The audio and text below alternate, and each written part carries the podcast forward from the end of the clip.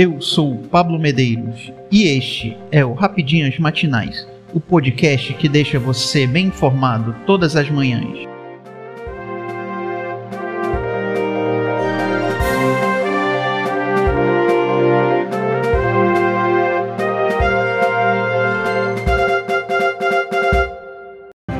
Quinta-feira, 6 de outubro de 2022. Vamos às principais notícias. Bolsonaro recebe apoio de mais três governadores. FHC e Tebet declaram voto em Lula. Três dias após o primeiro turno das eleições de 2022, novas movimentações políticas marcam o cenário eleitoral. Nesta quarta-feira, 5, o presidente Jair Bolsonaro, por exemplo, recebeu manifestações públicas de apoio de mais dois governadores. Logo no início do dia, Ibanez Rocha, reeleito em primeiro turno no Distrito Federal, oficializou sua aliança com o atual mandatário do país. Durante coletiva de imprensa em Brasília, quando prometeu mobilizar esforços na campanha. É um apoio que vai de coração e vamos correr as ruas do Distrito Federal junto com a população, em especial a população mais carente da nossa cidade, para que a gente consiga os votos para reeleger o presidente Jair Bolsonaro. Pode contar conosco. Essa parceria é uma parceria efetiva e vamos trabalhar muito para reeleger o senhor, disse Ibanez ao chefe do Executivo Federal. Horas depois, quem também oficializou apoio a Bolsonaro foi Ratinho Júnior, governador também reeleito do Paraná. Em seu pronunciamento, ele defendeu o governo atual pelos valores cristãos e prometeu liderar mais de 70% dos prefeitos de seu estado na campanha pela reeleição do presidente. Já fiz contatos com algumas lideranças nossas. Já estamos fazendo o levantamento regional que estão na campanha do presidente e vão entrar com mais força. Fizemos contato com lideranças religiosas, tanto do campo evangélico quanto do católico, para fazer um grande evento aos que entendem que esse governo defende a família e os valores cristãos, que são valores fundamentais. O governador de Goiás, Ronaldo Caiado, também explicitou sua preferência pela continuidade do atual governo federal em conversa com prefeitos goianos. De acordo com a assessoria do mandatário, a expectativa é que ele se encontre com Bolsonaro nesta quinta, 6, para formalizar o apoio. O presidente já havia recebido o apoio de Romeu Zema, Cláudio Castro, Sérgio Moro e Rodrigo Garcia nesta terça. Contrapartida, o ex-presidente Lula recebeu o apoio do governador Helder Barbalho do Pará, do ex-presidente Fernando Henrique Cardoso e da senadora Simone Tebet, então candidata da terceira via no primeiro turno das eleições. No Twitter, o petista agradeceu o apoio do governador reeleito para o segundo turno. Agradeço o apoio nesse segundo turno. Vamos juntos pelo bem do Pará e do Brasil, escreveu Lula, que também compartilhou uma foto ao lado do político. O anúncio do ex-presidente FHC também foi pela rede social, e uma declaração sucinta junto com duas fotos, uma antiga e outra mais recente, que mostram os políticos. Neste segundo turno, voto por uma história de luta pela democracia e inclusão social. Voto em Luiz Inácio Lula da Silva, escreveu.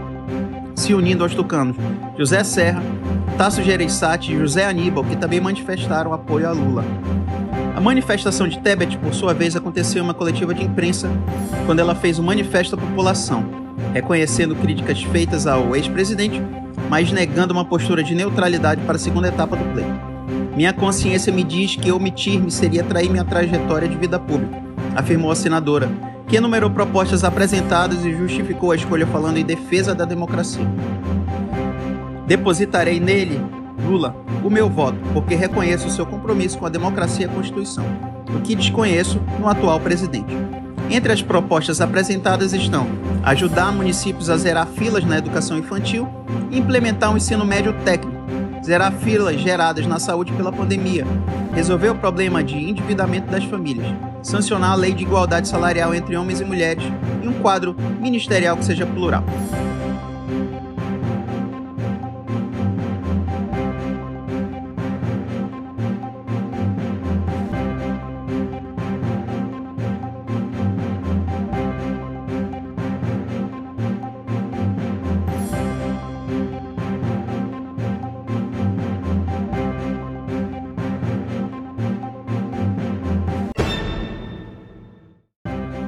Coreia do Norte dispara mais dois mísseis de curto alcance ao mar do Japão.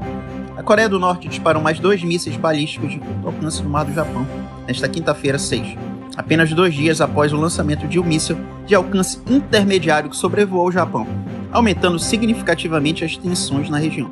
O exército sul-coreano detectou dois mísseis balísticos de curto alcance disparados a partir da região de Sanseok, em Pyongyang, na Coreia do Norte, em direção ao Mar do Leste por volta das 6 e 6h23 horário local, disse o chefe do Estado-Maior do Conjunto Sul-Coreano, em comunicado. O lançamento de hoje foi o sexto nos últimos 10 dias pela Coreia do Norte e ocorreu depois que a Coreia do Sul e Estados Unidos anunciaram o retorno do porta-aviões americano USS Ronald Reagan às águas da Península Coreana, em resposta ao míssil balístico de alcance intermediário que Pyongyang disparou na terça. A Coreia do Norte também condenou em breve comunicado do Ministério das Relações Exteriores o retorno do porta-aviões, que ainda na semana passada realizou exercícios na região com as marinhas sul-coreana e japonesa.